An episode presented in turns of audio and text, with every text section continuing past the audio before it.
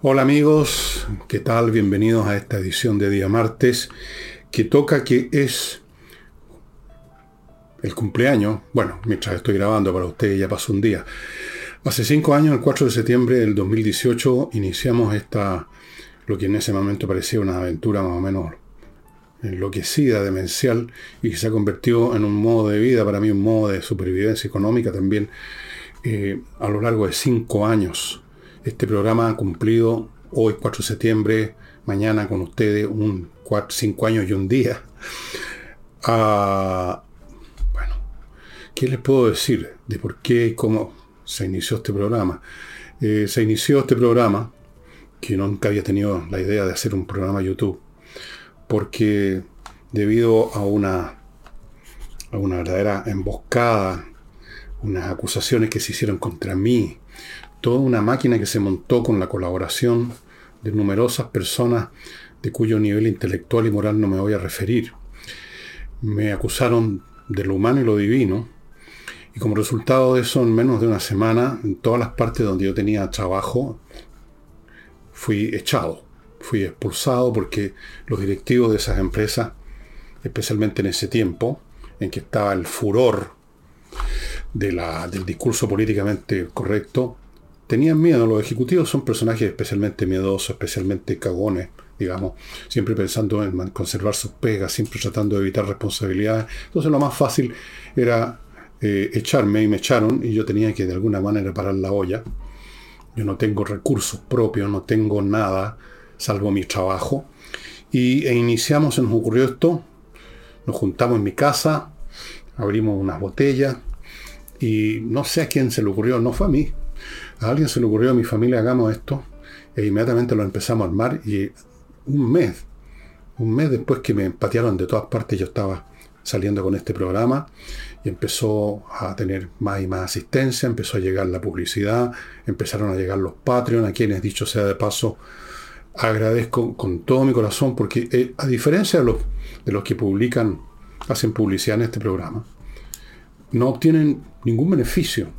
La gente que publicita acá, y a, todos los que han publicitado o publicitan les conta, obtienen un beneficio.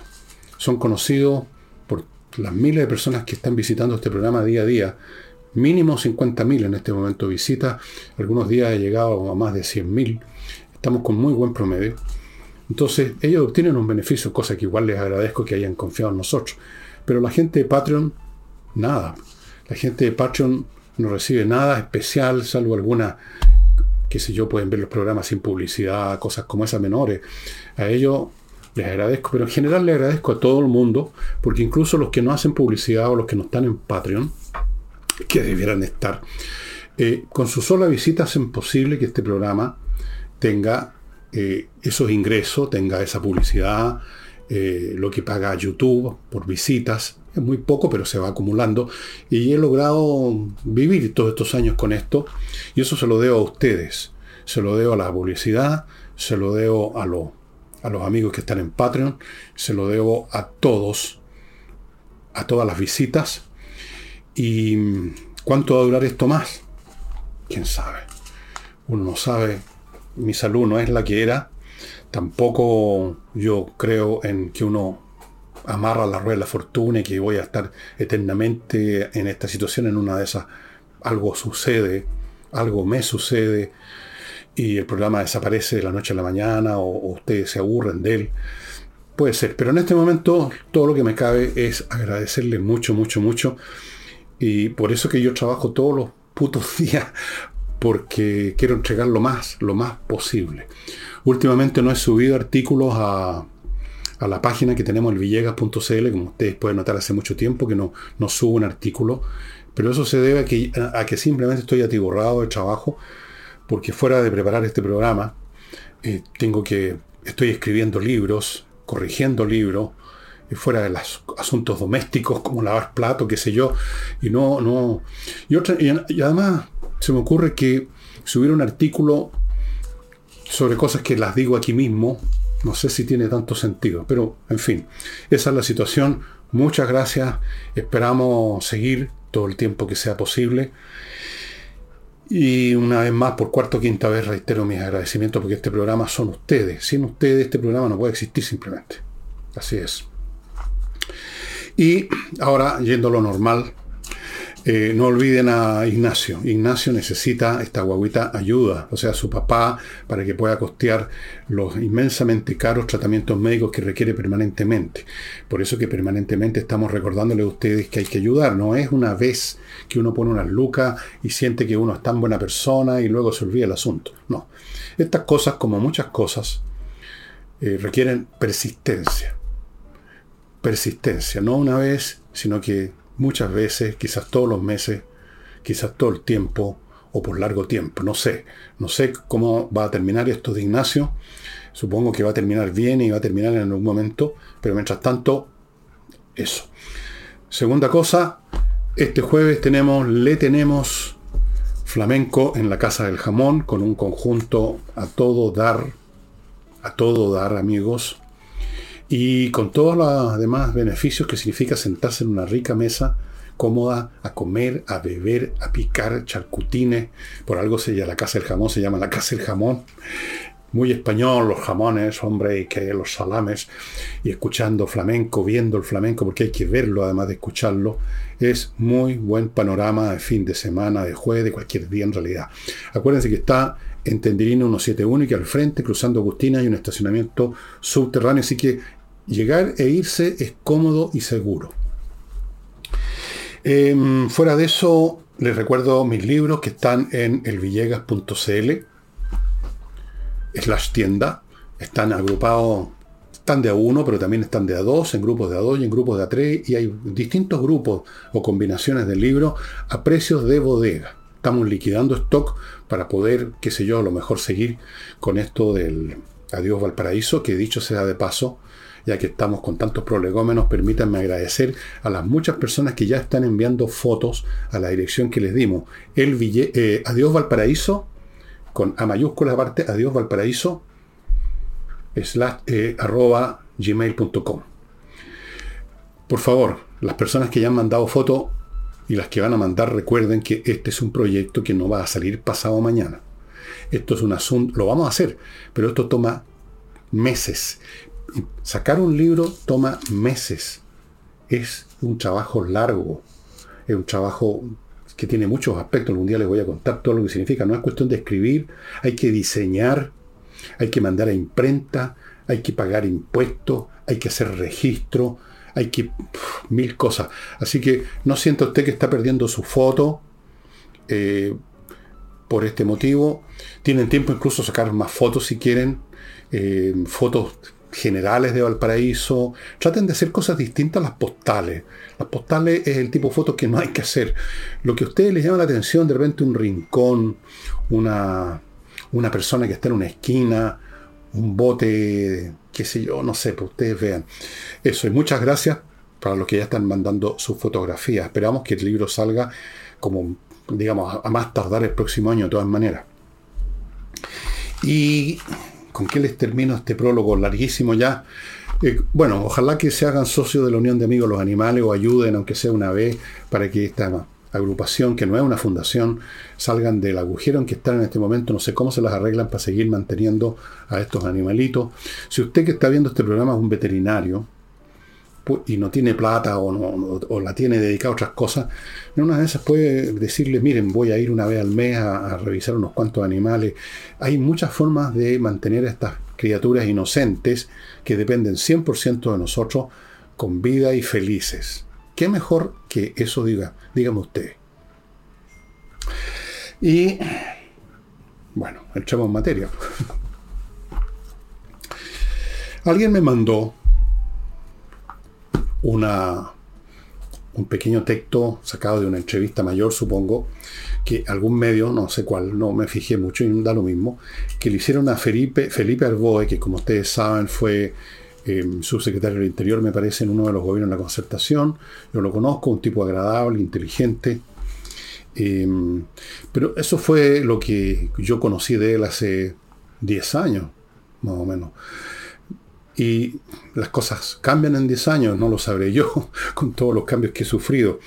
El hecho es que, a propósito del, del famoso legado de Boric, cosa que todos ahora se puso de moda, antes no existía esa idea de que uno deja un legado, el legado de Bachelet, el legado de este, el legado del de más allá, sin pensar si vale la pena. Yo creo que la palabra legado corresponde cuando lo que deja el que se muere o el que se retira de una actividad es siempre, por definición, algo positivo. Un legado que consiste en deudas o en destrozos, no, yo no lo considero un legado. Entonces, bueno, pero ya están hablando algunos del legado, legado de Boric. Y Felipe Arboe dijo, el único legado que va a dejar eh, Boric es que la ultraderecha se fortalezca.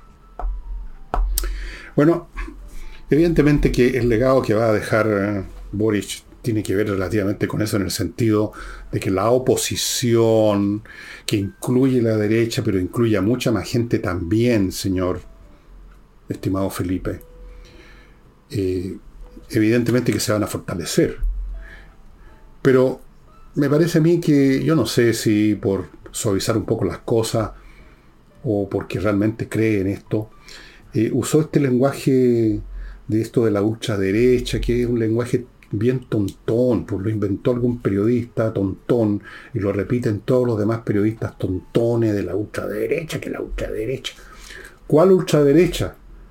¿Ha visto alguno de ustedes desfilando unos tipos con una suástica o con, una, o con cualquier otro mono, con un uniforme? Aquí lo único que he visto con uniforme son de otras, de otras sensibilidades precisamente. ¿Ha visto usted una, alguien predicando, digamos, la destrucción total de, la gente, de tal o cual segmento político? Yo lo que aquí veo, lo que se ha fortalecido, lo que se está fortaleciendo y que espero que se fortalezca para siempre jamás, es simplemente el sentido común. Y más que, más que fortalecerse, por lo menos en este momento se está recuperando.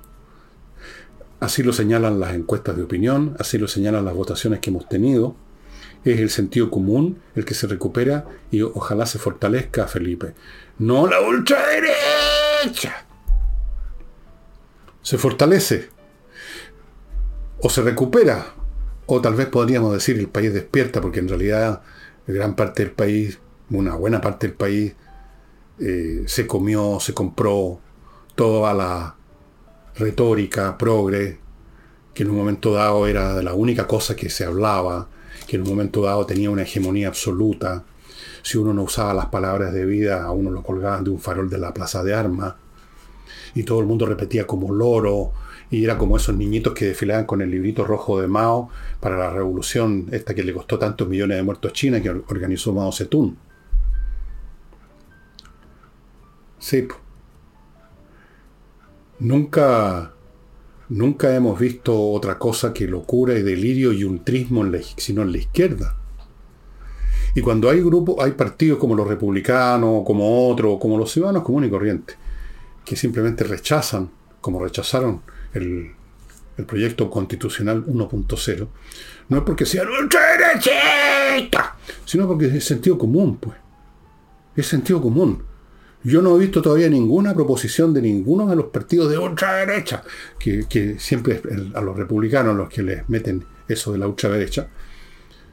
Eh, nunca he visto que propongan algo que uno podría decir que es extremo, que es nazi, que es fascista, que es ultraderechista. Aquí lo que veo, lo que yo veo es sentido común es lo que, por último, es lo que siempre hemos tenido. A lo mejor usted lo considera malo, lo que siempre hemos tenido.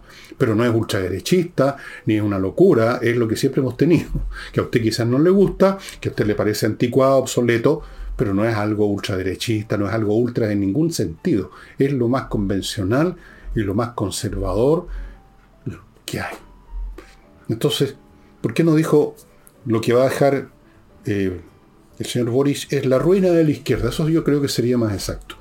Va a terminar de arruinar un proyecto que estaba ya en ruinas, pero no se notaba mucho, no se notaba tanto. Y que estos jovencitos que creyeron reavivar los viejos, los verdaderos, los auténticos sentimientos de izquierda revolucionario para reemplazar a estos viejos chochos que habían estado gobernando con la concentración, lo único que hicieron fue revelar la inanidad completa del pensamiento de izquierda ahora llamado progresismo. Una inanidad, inanidad casi 100%. Si hay algunas o dos ideas que se salvan, se salvaban en su estado original, no ahora convertidas en cliché, en convocatoria, en chillidos, en estupidez pura y simple. Porque toda idea, incluso por buena que sea, cuando cae lamentablemente en manos de las masas, cuando se convierte en un motivo de movilización, como llaman, se simplifica, se distorsiona y se convierte en un idiotez. Pasa con todo. Y se convierte en una locura destructiva. Se ha visto, y lo he mencionado muchas veces y me han retado por eso, con, las religiones. Ustedes vean el caso de lo que sucede ahora con los talibanes.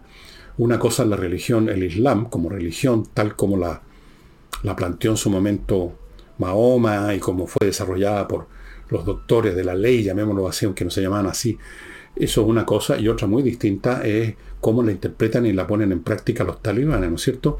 Entonces, mal pues Felipe, yo creo que debiera ser un poquito menos de dejarse llevar por estas frasecitas hechas de la ultraderecha y la cacha de espada. Em, es un cliché eso. Vamos ahora a otra cosa. Em, pero antes, permítanme, amigos, recordarles los productos y servicios eh, de mi primer bloque, todos ellos de utilidad para usted ahora o mañana, o pasado mañana más tardar. Como por ejemplo, si usted tiene una empresa, pequeña, grande, como sea, un software financiero como Kame ERP, contable, administrativo y que lo abarca, abarca todos los aspectos del manejo de la gestión de una empresa, no puede ser más útil, pues. Le sirve para saber si, cómo va el negocio. Está ganando, está perdiendo plata, cosa que a veces no se sabe porque se esconde en los vericuetos de la contabilidad. Todos los elementos relacionados con la gestión, control de stock de producto incluso, procesar remuneración, el tema de las cotizaciones, todo con CAME, ERP, consulte, póngase al día, trabaje como debe ser, amigos. Continúo con entreninglés.com, una academia de inglés cuyas clases son impartidas por profesores de inglés online, súper eficiente y que está ofreciendo un plan para este segundo semestre del año para que usted termine 2023 ya hablando inglés. Consiste esto en 24 clases, 24 clases más dos clases de conversación gratis para que usted pula lo que aprendió. Todo esto, estas 26 sesiones, por 399 lucrecias. 399 lucas. Me parece súper razonable. Divida usted 399 por 26 y se va a dar cuenta que es una cantidad por clase muy reducida. Entrenainglés.com. Cualquier consulta, mande un mail haciendo las preguntas a coordinación arroba entreninglés.com. Continúo con Edifito. Este es otro software para otra cosa, para la gestión de edificios. Los edificios requieren una gestión. Tienen personal, tienen que hacerse cosas de mantención física del edificio, qué sé yo, por ejemplo, los ascensores, cada cierto tiempo, los problemas con el sistema de desagües, de agua servida, la calefacción, si tiene calefacción central, la mantención de equipo, un montón de cuestiones, los jardines, eso, el personal, sueldos, remuneración, o sea, las remuneraciones, efectivamente, las cotizaciones, un montón de cosas, amigos. Y Edifito es un software integral que se está usando en miles de edificios en América Latina y que le va a facilitar mucho la vida a las empresas de administración, a los administradores, a los comités de administración, a los que sea que están a cargo de la gestión de un edificio. Continúo con tuasesoriatributaria.cl. Allí hay un grupo de profesionales, un equipo multidisciplinario a cargo de ver, manejar, ordenar su contabilidad del modo de la empresa, del modo más correcto, perfecto que es posible y además tratar los temas tributarios tanto de la empresa como lo del personal ejecutivo, los dueños, qué sé yo, que tienen que pagar por sus ingresos personales, montones de cosas, temas de declaración de impuestos, digo, planificación tributaria es muy importante, todo eso en tuasesoriatributaria.cl. Esto es muy importante porque si uno se equivoca con estos temas, ya empiezan los problemas, empiezan a llegar los mails que a veces uno los ve atrasados con reclamaciones del Servicio de Impuesto Interno y empiezan trámite y que la multa y hay que ir a veces a una lata. Entonces, tu tributaria.cl y termino este bloque con miclimo.com que ya saben lo que se nos viene encima este verano, lo más probable. De repente todavía tenemos, porque estamos en invierno, días más frescos, más fríos, pero no mucho. Eh, con unas llovinas medias penconas como la de hoy día, en la tarde, casi nada pero igual de repente refresca y uno quiere tener calorcito, pero lo que viene es el verano y ese mismo dispositivo que ahora le va a dar calor, le va a dar frescor. Amigos, son los mejores equipos. Esta empresa, miclimo.com, recibió dos premios internacionales, no es por casualidad.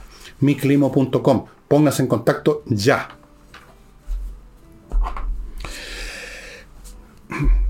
El señor Esquella es la persona que preside ahora el Partido Republicano, antes creo que era José Antonio Casa, el candidato, los señores Esquella, y en relación a estos llamados que fueron un fracaso, de, hasta el momento han sido un fracaso del presidente Boris para que todos vayan a firmar no sé qué diablos relativo al 11 de septiembre, nunca más, etcétera, cosas como esa, el señor Esquella dijo que cualquier acción relativa al 11 de septiembre, liderada por el presidente, cualquier acción, en este caso ir a firmar algún papel, cualquier acción relativa al 11 de septiembre liderada por el presidente es una puesta en escena de la división y no vamos a ser parte de eso. Así es. Porque lo que Boris presenta falsamente como una especie de ceremonia, una comunión nacional, todos de acuerdo en que nunca más esto y nunca más lo demás allá. Pero en el fondo él planteó eso como ha planteado todas las conmemoraciones del 11 de septiembre y los invitados y todo lo demás que van a llegar. Es un instrumento político que no tiene como afán unir, sino que tiene como afán ganar puntos, reforzar su base, electrizar a sus seguidores y naturalmente anatematizar a los que a los descreídos, a los herejes que no van a firmar, pues. No tiene como objeto la unión, al contrario, yo diría la división. Lo quiera o no, lo tenga consciente o no, ese es el resultado por último. Ahora, ahora, yo quiero hacer aquí alguna observación respecto a lo que dijo Esquella y que no queremos ser parte de eso, dijo. Bueno, está bien. Yo le voy a decir a Esquella, y no lo digo como un reproche ni nada, sino que simplemente estoy haciendo una observación, que el Partido Republicano, Esquella y todos ellos sí son parte, lo quieran o no, de la división. Existen porque hay una división. Son esa división. Son la división. Son un resultado de la división. Una división que no la iniciaron ellos. La división la originó los sectores talibanes de la izquierda, que primero representados por los guagualones del Frente Amplio, que llegaron, partieron, se hicieron conocer, crecieron con sus menadas cabros chicos, hablando de los viejos de mierda que habían entrado en transacciones, la concertación. Ustedes ya conocen ese discurso. Ellos, a ellos se sumó el resto de la izquierda, por supuesto, los más viejos, no en el mismo grado quizá, el Partido Comunista estaba detrás, avivando la cueca, por supuesto. Ellos iniciaron esto, pues ellos llevaron una situación que se movía en este, en este ambiente que yo mismo, de, el mismo Frente Amplio, acusó de ser una cosa ambigua, transajera. E, exacto, e, era esa cosa del medio, era una cosa no extrema. A usted le puede gustar o no, pero ellos llegaron denunciando. Esa fue su presentación en sociedad. El Frente Amplio era denunciar esa cosa del medio porque ellos querían la revolución, querían echar abajo, y todavía lo quieren, el modelo neoliberal. Ellos iniciaron la división, y cuando se inicia una división, a uno le gusta o no, uno queda en uno de esos lados, pues. Y el Partido Republicano nació como resultado de esa división, y por lo tanto son parte de la división, aunque no hayan querido. Yo soy parte de esa división, aunque yo no quería. Yo no soy amigo de los extremos y todas esas estupideces. Nunca me han gustado los, tipos vociferantes que se mueven por las calles agitando un cartel o ninguna cosa. Pero he sido opuesto, evidentemente que he sido opuesto como muchos chilenos. Se me empujó, se me obligó a ser parte de uno de los lados de la división. Somos la división, señor Esquella. No la iniciamos, usted no la inició, los republicanos no la iniciaron, pero son parte, son criaturas de la división. La diferencia entre la división que usted, los republicanos, representan y la división que representa la izquierda, es que ustedes, una parte de que por supuesto tienen planteamientos que yo llamo, creo, de sentido común y los otros son delirantes, fuera de eso, por lo que yo veo y por lo que estoy leyendo de lo que usted ha dicho, ustedes, a diferencia de la izquierda, no celebran como una gran cosa la división. Ellos sí, aunque no lo digan. Hablan de la división, que no es bueno que el país está dividido, la señora Bachelet también, que ha, resurgido a hablar como, como vitrola. Pero en el fondo ellos crean la división, ellos creen en la división. Yo nunca voy a olvidar una frase del presidente Allende que tanto adora el señor Boris cuando una vez dijo, yo no soy presidente de todos los chilenos, no soy presidente de todos los chilenos, y en eso tenían razón, él era presidente de los que querían hacer la revolución con vino tinto y empanada en su época. Esa es la diferencia. los que estamos en este lado de la división, no nos gusta la división, no celebramos la división, no vitoreamos la división. Los otros sí. Están todo el tiempo dividiendo. Los buenos y los malos.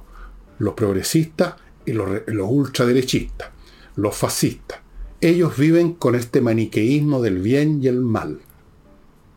Y luego, como son hipócritas y o tontos, pretenden que no, que ellos representan, digamos, y lo dicen a cada momento cuando se rogan la voz del pueblo, el pueblo demanda esto, la gente quiere lo demás allá, oímos la voz de la calle. Pero no es así. La voz de la calle se ha expresado en, en dos votaciones y en todas las encuestas. Vamos a ver a otra, voy a ver una de más adelante. Así que, bueno, es que ella, eh, claro, no vaya a firmar, por supuesto, si a ustedes les parece, pero que somos, que hay una división, que usted es parte de la división, que el Partido Republicano es parte de la división, que es fruto de la división, que nació por la división, es un hecho. Si no hubiera existido este grupete de revolucionarios al peo que aparecieron en los últimos años, esta generación alimentada con televisión y con internet, estaríamos más o menos en el tipo de política que se hacía, más o menos, en la época de la concertación, pues no existiría el Partido Republicano, en primer lugar.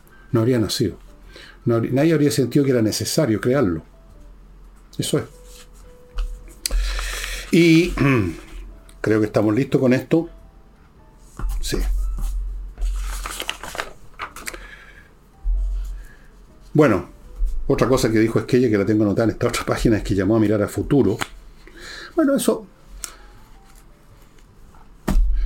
y no mirar al pasado, que la izquierda pasa pegada en el pasado, lo hemos dicho acá mil veces, pegada en sus mártires, pegada en sus fracasos, pegada. Los fracasos se convierten en algo, en algo heroico para la izquierda. Las derrotas son, son cosas para celebrar, para recordar. Bueno, em, yo repito lo que dije en un programa hace varios programas atrás de que es respetable que haya gente que está sentida, está dolorida, está llena de odio y rabia contra, contra, muchas cosas por lo que pasó el 11 de septiembre de 1973. Pero el señor Boris no había ni nacido, ni muchos de estos tontones que están con él en el gobierno, no habían ni nacido, no existían. No tienen derecho, realmente, no tienen derecho a usar como un instrumento que además lo usan mal para sus fines. Eh, en cuanto a Chile vamos, a propósito de lo mismo, de si firman o no firman un acuerdo, bueno, como corresponde a Chile Vamos, que parece ser el continuador de la democracia cristiana, están en la vacilación, en el limbo, en el ni chicha ni limoná, por ahora. Están en una postura de... Bueno, no saben cómo se van a pronunciar todavía. Están evitando pronunciar si no saben lo que van a hacer. Eh, algunos de ellos han pedido que el gobierno cambie el tono. O sea, parece ser que para estas personas lo importante no es lo que hay de contenido en el acuerdo, lo que implica firmar ese acuerdo, sino que el tono. O sea, cámbienos las palabras y el punto y coma. Otros dicen de frentón, No vamos a participar en hitos, como sería esa firma, que dividen a Chile, con visiones unilaterales de la historia. Pero ya ven ustedes que en, Chile vamos coexisten estas cosas tan distintas y eso genera esta ambigüedad porque finalmente no se ponen de acuerdo entre ellos. ¿Vamos a firmar o no vamos a firmar? ¿Vamos a hacer la, ayudar como actores de reparto a la, a la escena que está montando Boric o no? ¿Qué es lo que nos conviene? A ver, ¿dónde está la calculadora de los votos? No han explicitado todavía al momento que yo estoy haciendo este programa si van a ir a firmar o no. Ahora, cuando estoy diciendo si van a ir, estoy usando una expresión no muy correcta porque ¿quién es ese que va a ir si no es un ente coherente, Chile? Vamos, que va o no va. Esta persona camina o no camina. Este señor firma o no firma. No es eso. Es una entidad polimorfa, eh, gelatinosa. Entonces, no sé, una puede ir a firmar y, otra, y otro tentáculo no firma, no sé. Eh, otros, porque hay toda clase, ustedes ven de, expresiones y de postulaciones y de expectoraciones políticas. Otros dicen que, había que habría que hacer hincapié, y creo que algunos celebraron un poco entre cuatro paredes, el 4 de septiembre, en que Chile se unió para rechazar un proyecto unilateral. Y esto del proyecto unilateral, una vez más, muestra Chile Vamos esta ambigüedad, esta tibieza, esta tibieza que ya resulta un poquito revulsiva, porque no era simplemente un proyecto unilateral, era mucho peor que eso. Era un proyecto destructivo, demoledor. Pero no se atreven a decir las cosas como son. Siempre buscan la manera de suavizar, no vaya a ser qué. Que vaya a ser qué. Los miedos. Por el miedo no tiene. el miedo no tiene rostro entonces el miedoso le tiene miedo a cosas que no, ha visto, que no existe. Tiene miedo, simplemente. Yo no sé de qué tienen miedo. Vaya a saber. Eh, permítame ir a otro bloque para luego continuar con esto, porque hay algo muy paradojal que ocurre con las celebraciones del 11 y la llegada de, de las visitas y todo lo demás. Pero ya lo vamos a ver, no sin antes que yo les recuerde la editorial Edisur que tiene un local en compañía 1025, donde usted va a encontrar un montón de títulos de autores importantes. Aquí no hay esa colegial de 18 años que acaba de escribir unos versitos progres. No, autores de verdad. ¿Entiendes? Autores de verdad en libros muy bien editados, muy bien hechos físicamente y a precios súper accesibles, amigos. Compañía 1025, Edisur. Continúo con AutoWolf.cl la empresa que va a su casa y delante suyo en 24 horas deja como nueva la carrocería, la carrocería de su vehículo. Temas de pintura y todas las demás cosas que tienen que ver con la carrocería, ellos se hacen cargo y lo dejan impecable, me consta porque lo hicieron con un auto viejo mío, muy viejo, en el año 99, pero el que uso, o más bien dicho, no uso nunca porque está parado por meses, de repente yo no me muevo mucho, no me muevo. Pero el hecho que estaba ahí hecho una, realmente un gallinero y me lo dejaron como nuevo, fue una, una especie de obsequio que me hicieron. Y así que si usted quiere tener también esa facilidad de ver cómo están trabajando en su auto y cómo se lo están dejando de estupendo, autowolf.cl. Continúo con KM Millas, también.cl, donde usted puede vender las millas acumuladas en sus vuelos antes que las borren las empresas. Y si usted no las va a ocupar, ¿para qué las tiene ahí? Conviértalas en dinero en kmmillas.cl. Y termino este bloque con Torch. Hoy día no me toca mostrar linterna. Ayer hice el ridículo. No sabía cómo apretar el botoncito y no prendía nunca la linterna. ¿Se acuerdan? Si lo vieron en el programa. Bueno, ahora no voy a pasar por esa plancha porque no les voy a mostrar nada. Solo recordarles que tienen linternas como esa que les mostré ayer, como otras que les he mostrado otros días, todas resistentes al agua, a los golpes, todas con su propia autonomía energética, todas recargables con solo enchufar la unidad al, un enchufe a la pared o al computador, con una tremenda potencia lumínica que es casi increíble, considerando que algunas son de este porte. Torch, amigo, es bueno tener linterna en la guantera del auto, en la casa. Yo tengo esta en el bolsillo. Torch. Bueno, resulta que esta fiesta de unidad nacional, en que todos, todos, todos, todos decimos de rodillas, Padre, Señor mío, nunca más, nunca más. para esta unidad, esta fiesta nacional, el gobierno va a desplegar a miles de carabineros para mantener la seguridad. miles de carabineros porque se temen o saben ya que pueden haber actos violentos de cualquier tipo contra personas o contra propiedades. Entonces, esta fiesta de unidad va a ser con miles de carabineros. Dieron las cifras, miles. Solo para custodiar a las visitas van a haber 600 carabineros. Esto va a ser como una fiesta en que alrededor de la casa, digamos, hay 400 guardias de corps armados con ametralladora. Qué maravillosa fiesta de unidad nacional nos va a ofrecer el gobierno. El Gabriel Boric, nuestro genio. Maravilloso. Eh, y a propósito de unidad, en estos tiempos en que cada vez que sale a decir alguna cosa absurda, eh, pero a la pasada habla de la unidad, de que todos nos juntemos a firmar que todos somos chilenos. La señora Bachelet ha andado también con ese discursito.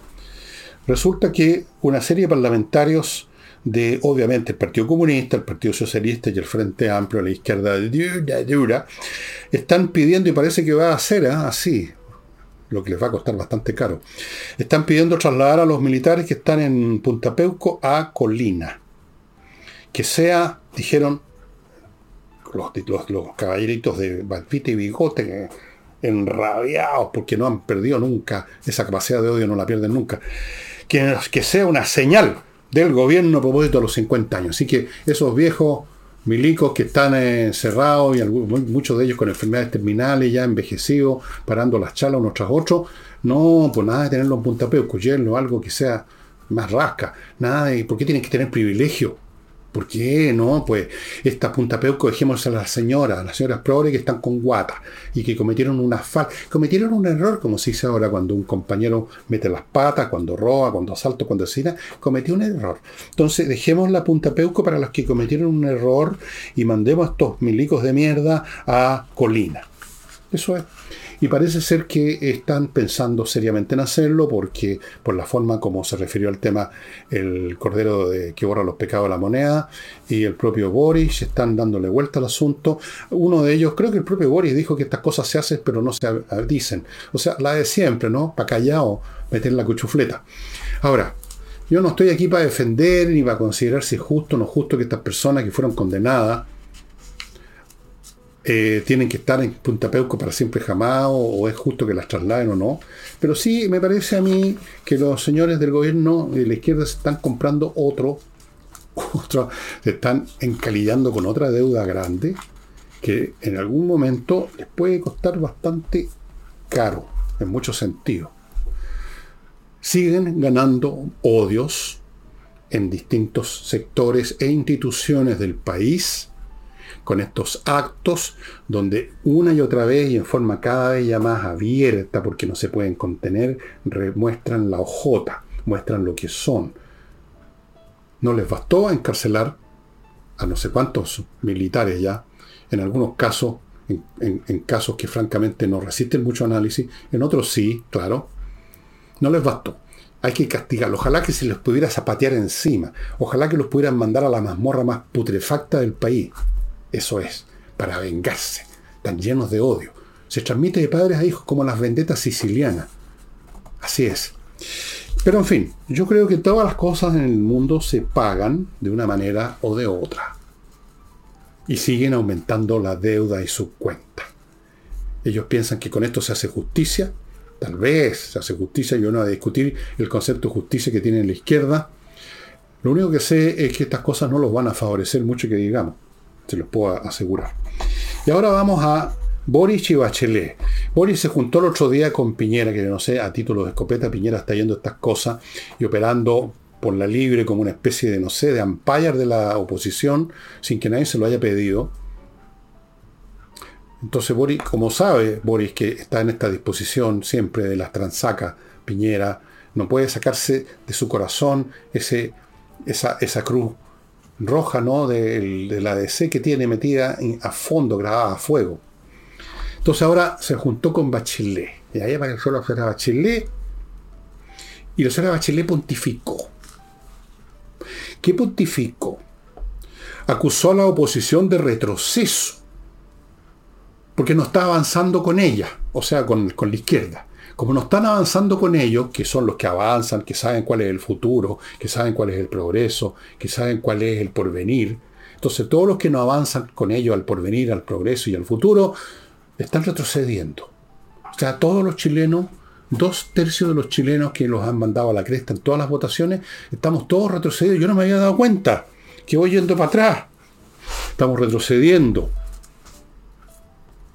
Y luego agregó, a mí me tocaron los 40 años, le tocó a ella conmemorar los 40 años del 11 de septiembre, y, pero ahora la cosa está mucho más, más, más, más tóxica, dijo, el ambiente está muy tóxico. Eh, había un cierto acuerdo en esa época, dijo. Mucho más global de condena a lo que había pasado. Bueno, y dijo además, y esto me parece muy divertido, ¿no? Dijo que los 50 años transcurridos desde el 11 de septiembre del 73 no debieran usarse como arma política. Bueno, vaya a decírselo a Boris, pues si lo tiene al lado. Dígale a Boris, dígale a la izquierda, dígale al Partido Comunista, dígale al Partido Socialista, dígale a, sus camaradas del Partido Comunista especialmente, que no usen como arma política esta cuestión. Pues sí, lo están usando como arma política. En todos los sentidos. En todos los sentidos posibles. Para reavivar para reavivar el ardor revolucionario de las menadas que se habían enfriado mucho últimamente, hace tiempo que no salían a quemar y a saquear. Entonces hay que reanimar a la gente, a las masas. Usemos el lenguaje de ellos, las masas. Entonces, esto de los 50 años. Y además aprovechamos de crucificar a los ultraderechistas, que no vienen a afirmar ninguna cosa. Bueno, dígale eso a Boris, pues, si él es el que empezó con esta cuestión, que está usando como arma. Si la derecha, si usted quiere denunciar a la derecha por algo, denúncielo por no querer usar en los 50 años, por no querer ni acordarse. Por último, usted podría acusarlos de la desmemoria, de la amnesia política, de que tienen un interés en no recordar. Incluso podría decir, tienen un, puede agregar más, puede decir de que ustedes fueron cómplices pasivos y que por eso que no se quieren acordar de sus pecados. Todo lo que quiera. Pero precisamente eso significa que no quieren usarla como arma. Porque un arma se usa positivamente en el sentido que se hace uso de ella. Cuando uno no quiere usar algo, trata que desaparezca el escenario, ¿no es así? Lógica elemental, señora Bachelet. Así que acuse a la derecha de hacerse los suecos, de mirar para otro lado, pero no de usar como arma, porque eso lo está haciendo la izquierda. Eso lo está haciendo su compañero Gabriel Boric. Bueno, eh, y a propósito de Boris, que ha estado muy protagónico en estos últimos tiempos, eh, respaldó la tesis de la colusión de las papas. Yo estaba esperando que pasara eso porque en general las izquierdas, si ustedes leen incluso la historia del Partido Comunista de la Unión Soviética, siempre los problemas estaban asociados no a su incompetencia monumental, sino que a la acción de los saboteadores de los como decían ellos, los enemigos objetivos del socialismo, agentes del imperialismo. Ahora es la colusión. Entonces, ¿para qué, ¿para el señor Boris se reduce a decir que hay colusión en las papas? Agarre una, una hoja con todos los déficits de su gobierno y diga que son por culpa de la colusión. No se queden en las puras papas. Diga usted que la falta de inversión es por una colusión. Diga usted que la cesantía de miles de chilenos que no encuentran pega es por una colusión de los empresarios que no quieren contratar a nadie porque están coludidos para joder al gobierno. Diga usted que la baja calificación que está recibiendo ahora Codelco y otras empresas, y en general las empresas de inversión, es una colusión de, la, de los agentes del imperialismo. Diga usted que la inflación es resultado de una colusión. Bueno, la de las papas, pero agregue los demás cosas, agregue los tarros de atún, la carne, los huevos, cuántas. Hay tantas cosas que se comen. Agréguelas. ¿Por qué se queda con las puras papas? Este gobierno vive bajo el ataque de una colusión masiva. Yo vi lo mismo, viejo como soy, vi lo mismo en la época de Salvador Allende. Cuando la economía estaba dando bote, empezó a difundirse la idea de que todo era el resultado de una conspiración, una conspiración de los que acaparaban. Entonces, si un bolichero miserable de un barrio, a mí me tocó ver esto, para atender a sus clientes de toda una vida, como ocurre en un boliche de barrio que conoce a todos sus clientes, entonces efectivamente guardaba algunas cosas para los clientes, no para quitarla de circulación, sino que para que pudieran circular con sus clientes. Eso era acaparamiento, era un plan siniestro de la CIA. Y si una persona guardaba en el closet de su casa por miedo a que fueran a, desaparecer porque la economía se estaba yendo a las pailas, guardaba cinco paquetes de tallerines en vez de tener uno solo, ah, es el acaparamiento de la burguesía coludida con el imperialismo. Así era. Y siempre ha sido así. Así que, Boris, dele, métale nomás, métale pata, póngale más.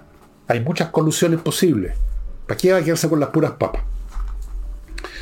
Eh, y ahora vamos a, para finalizar esta parte, antes vamos a referirnos, no, no, no, no, no, espérense, sí. Bueno, vamos a referirnos a la CADEM, a la última encuesta de CADEM, pero antes me permitiréis, me permitiréis que les recuerde a patriciastocker.com, un grupo de profesionales que están a cargo de registrar su marca. Usted tiene una marca, yo tengo una marca, el Villegas. La registré ya, con ello. Registre la marca de su empresa, su emprendimiento, de su negocio, de su cuestión, si no la tiene registrada, porque si no se va a ver con problemas, no con el fisco, sino que con lo fresco, que es, mucho, casi, casi peor. patriciastocker.com Casona del Valle de Polpaico todavía está disponible, amigos. Es una posibilidad. Ustedes están viendo la fotografía, una casa increíble con nueve habitaciones, con cada una con baño, montones de dependencias a todo cachete, en un terreno de 15 hectáreas nada menos, no muy lejos de Santiago, 50 kilómetros, o sea, bueno, a la velocidad que yo manejo, eso son con cuatro horas, pero usted llega en, media hora. Eh, un lugar precioso, ideal para invertir en un hotel boutique, esos hoteles que reciben poca gente, porque la gente se queda ahí y en los alrededores van a, estar ahí, no a pasar la noche simplemente. Es una posibilidad. O una casa de reposo cara para gente con plata, porque es a todo, a todo dar la cosa. Casona del Valle de Polpaico los está esperando. Todavía no ha aparecido ningún inversionista, o si han aparecido todavía no se ha concretado. Cuando se concrete yo voy a desaparecer, a desaparecer este anuncio, por supuesto. Y compreoro.com donde usted puede comprar oro y plata en lingotes para tener una reserva intocable. El oro y la plata tienen un valor intrínseco, nunca lo olvide. No es como un papel que representa una acción en una empresa y el papel de repente no, vale, no sirve ni para eso. No, amigos, el oro y la plata tienen valor intrínseco. La CADEM, creo que hace un par de días o ayer incluso, no sé. Ayer les hablé de una de la encuesta de Pulso Ciudadano. Bueno, esta es de CADEM y me voy a centrar solo en dos o tres cositas como hago siempre. Eh, respecto a que a, la gente que se le consultó en cuanto a cómo van a votar para el plebiscito de salida de esta segunda intentona constitucional. Entre paréntesis, hay más gente ahora que votaría sí, apruebo. ¿Y saben ustedes por qué? Hay más gente que votaría apruebo porque hay gente que está viendo que la eh, que muy probablemente los puntos de esta constitución van a ser muy distintos a lo anterior. Todavía no es mayoría, en todo caso. Pero en todo caso preguntaron a la gente qué condiciones usted considera necesarias para aprobar. Y fíjense, miren ustedes los puntos que hizo la gente. Primero, que la constitución garantice la libertad de elección en salud, en los sistemas de salud, en los sistemas de pensiones y en la educación. O sea, las tres cosas que precisamente están en el polo opuesto a lo que quiere el gobierno, que quiere que todos los temas de salud estén en manos del Estado, que los temas de pensión estén en manos del Estado, y la educación está tratando también de rinconar más y más la educación privada y entregar esta educación pública maravillosa que consiste en que los nietos se soben la espalda. La gente quiere estabilidad para el país y quieren estos puntos que son exactamente lo contrario de lo que está en la mente de nuestros revolucionarios locales, criollos. Otro dato interesante, otro dato interesante. Si se llega a rechazar, que es bastante posible que ocurra, el 57% de los encuestados por CADEM piensa que ya ahí se termina esta cuestión y que ya no van a venir, que no deben venir los políticos bajaderos a plantear una tercera una tercera opción, una tercera eh, proposición, una tercera asamblea constituyente, una tercera convención constituyente. No. No sé si se atreverían los políticos. Bueno, los políticos son capaces de cualquier cosa. Viven de eso. Viven de eso. Viven en eso, en esa burbuja. Ahora, aquí hay varias cosas interesantes, no en la cadena en general, sino que en la posición de los republicanos dentro de esta cuestión. Los republicanos están, en cierto sentido, viviendo una contradicción interna. Ellos, en primera instancia, no querían que se siguiese con esto. Querían, como debió haber sido, porque así estaba contemplado, que simplemente una vez rechazada la proposición, se acababa la cuestión y se seguía con la constitución actual. Punto. Pero las cosas fueron forzadas por los señores políticos, nos metieron por el garnate a los chilenos, van a pagar por eso también en su momento todos esos políticos, todos. Y, ok, y se inició el proceso y entonces aquí aparece la, contradicción. Ellos no querían que este proceso llegara a existir siquiera, y he aquí que puesto que ellos como partido existían, tenían que presentarse con consejeros. Eso ya es una contradicción. Candidatos a representar su partido en una institución que no querían que existiera. Segunda contradicción que viene ahora. Resulta que fueron mayoría, una mayoría muy fuerte.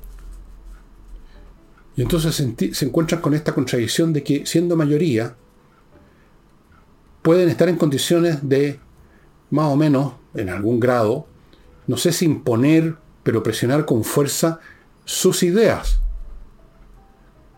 Y al mismo tiempo, sin embargo, siguen siendo, los del principio, gente que no quería otra constitución. Entonces, en una de esas, en el alma del republicano, del convencional republicano, luchan dos fuerzas opuestas. Por un lado, no quisiera ni siquiera estar ahí, que tuviera que estar ahí. Y por otro lado, ve que con las votaciones de ellos más, supongo, supongo, las de Chile vamos, van a imponer sus puntos. Entonces, ¿estamos a favor de que se apruebe esto? ¿O estamos en contra? Nos gustaría que en el fondo la gente rechace de todas maneras lo que sea que propongamos o como lo propusimos nosotros, queremos que lo aprueben. Y estoy nombrando dos o tres cosas que me saltan a la vista, pero pueden haber otras contradicciones. En general la política chilena está llena de contradicciones, el gobierno entero es una contradicción. Por eso que yo dije desde el primer día que está, inviable este gobierno como ha demostrado serlo en todo. Absolutamente inviable, porque tiene contradicciones internas. Ya estas las hemos analizado en nuestro programa, no me voy a meter. Aquí lo de los republicanos es que están en una situación que nunca quisieron estar, pero además están como ganadores. Y en su calidad de tal deben luchar por imponer sus ideas. Y deben ir a votación contra el oficialismo. Y deben tratar de convencer a estos personajes ambiguos y gelatinosos que es Chile Vamos. Es una situación repleta de contradicciones, estimado amigo. ¿Qué va a salir de esto? No tengo idea. Si ustedes me preguntan a mí, no, ¿por qué me van a preguntar a mí? Pero si me preguntaran, yo les diría, yo voy a ver cuál es el producto y si veo el más mínimo resquicio por el cual el pasado mañana pueda meterse elementos que destruyan, que pongan en duda, que desarticulen por dentro como una, como digamos, como una bomba puesta adentro, yo rechazo si veo que está sólida y blindada contra toda intervención de los talibanes, ahí veremos. Ahí es otra cosa. Pero todo esto es un proceso, o sea, yo también estoy en contradicción. ¿Y por qué? Porque todavía no tenemos una proposición terminada que podamos examinar. Yo la voy a examinar con lupa, punto por punto, a ver dónde puede haber un resquicio que le permita a estos mañosos talibanes meter la puntita, como se dice. Y si hay la más mínima posibilidad, ya saben cuál es la expresión que se ve en los muros, esa, tal cual. Y amigos, antes de mostrarles un libro súper importante que está en Chile, afortunadamente, Remodeling, la empresa que remodela su departamento, su casa con puros profesionales. No se ponga más en manos de chasquilla que dejan la crema y, bueno, remodeling, arquitectos, por supuesto profesionales, pintores profesionales, mueblistas de cocina profesionales, arregladores o cambiadores de piso profesionales, puros profesionales. Continúo con Hey el corredor que sigue vendiendo a pesar de todas las dificultades propiedades inmobiliarias. Y termino para aquellos que puedan estar en una situación que significa llegar a una corte a enfrentar un tema del Código Penal.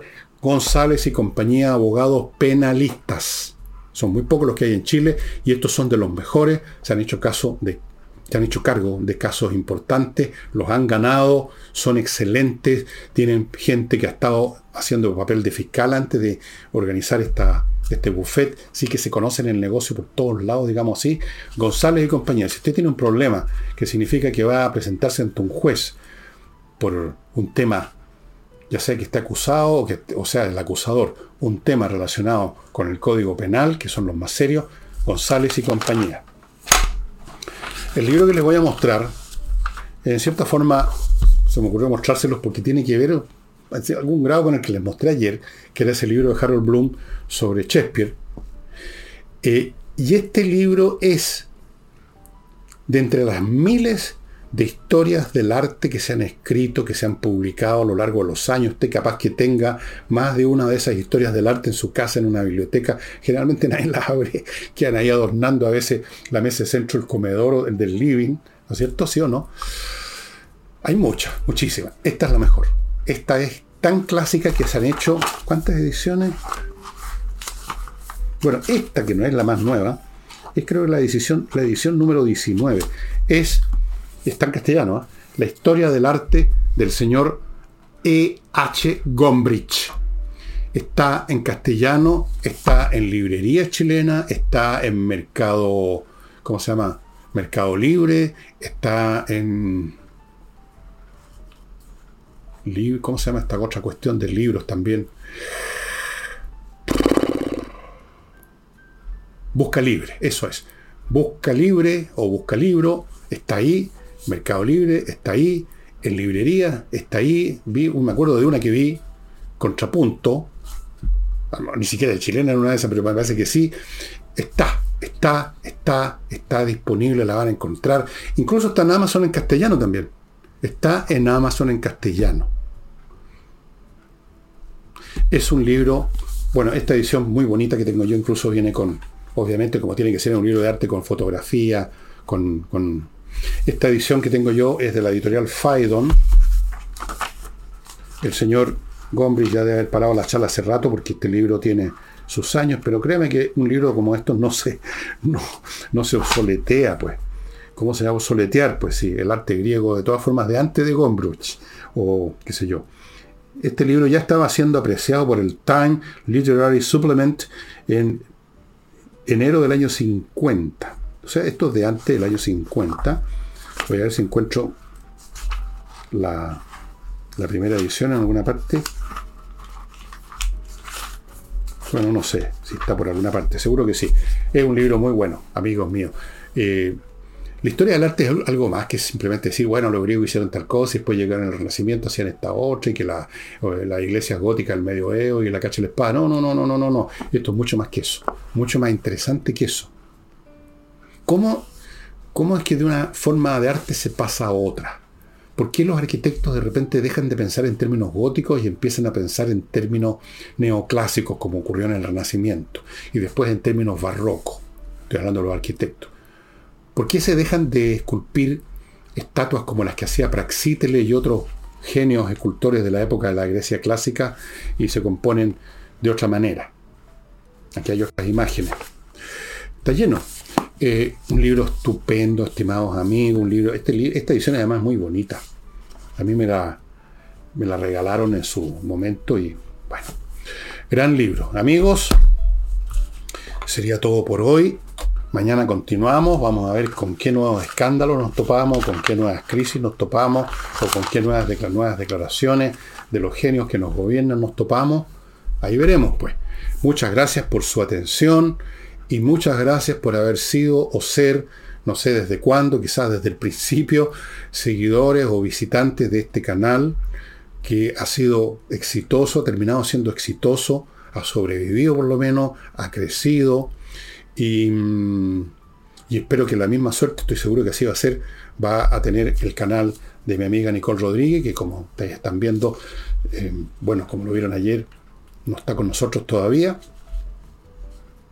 O sea, lo están viendo hoy, porque hoy día tendrían que haber salido con Nicole, pero está en nuestras cosas en este momento, pero ya va a volver con nosotros. Ella también va a tener éxito con su canal como lo hemos tenido acá con este, gracias a ustedes. Y eso sería todo, nos estamos viendo mañana. Chao.